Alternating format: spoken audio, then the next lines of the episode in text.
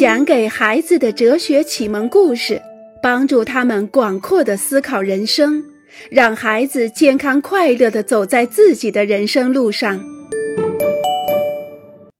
鼓励孩子的哲学兴趣，在一定的意义上，孩子都是自发的哲学家。他们当然并不知道什么是哲学。但是，活跃在他们小脑瓜里的许多问题是真正具有哲学性质的。我相信，就平均水平而言，孩子们对哲学问题的兴趣要远远超过大多数成人。这一方面是因为，从幼儿期到青春期，正是一个人的理性开始觉醒并逐渐走向成熟的时期，好奇心最强烈。求知欲最旺盛。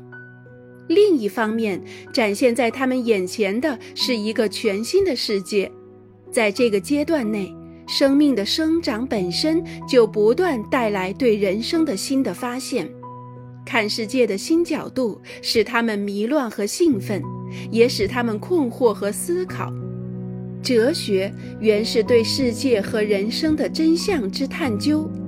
童年和青少年时期恰是发生这种探究的最佳机会。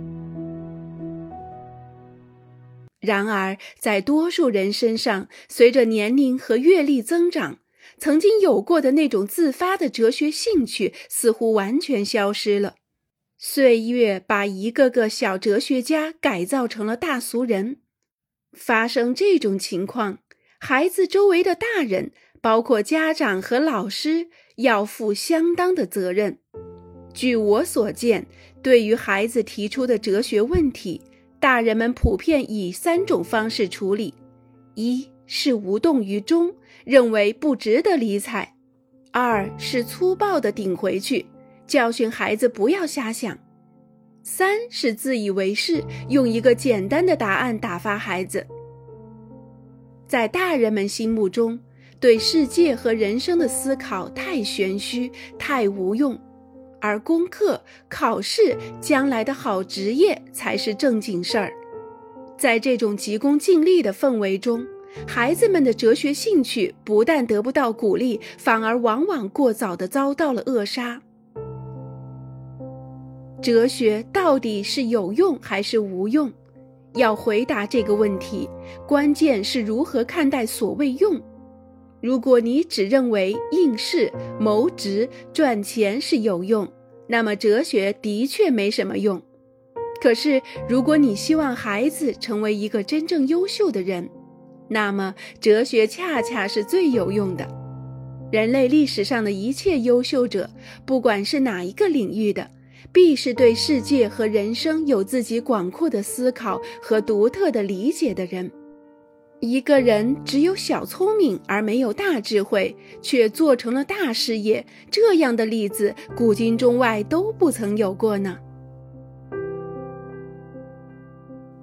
所以，如果你真正爱孩子，关心他们的前途，就应该把你自己的眼光放得远一点儿，不要挫伤孩子自发的哲学兴趣，而要保护和鼓励。而最好的鼓励办法就是和他们一起思考和讨论。事实上，任何一个真正的哲学问题都不可能有所谓的标准答案。可贵的是，发问和探究的过程本身，使我们对那些根本问题的思考始终处于活泼的状态。在这方面，我们急需有水平的启蒙读物。我读了毕基拉贝和米歇尔毕奇所写的关于人生的哲学点心，中文译名为《写给孩子的哲学启蒙书》的部分章节，觉得颇符合此一要求。对人生哲学问题的选择周全而不繁琐，论述通俗而不避俗，回答清晰而不武断。这样的启蒙书其实不但适合孩子阅读，也适合家长和孩子、老师和学生一同阅读。在相当程度上，大人也需要受启蒙，否则就当不好家长和老师，难道不是吗？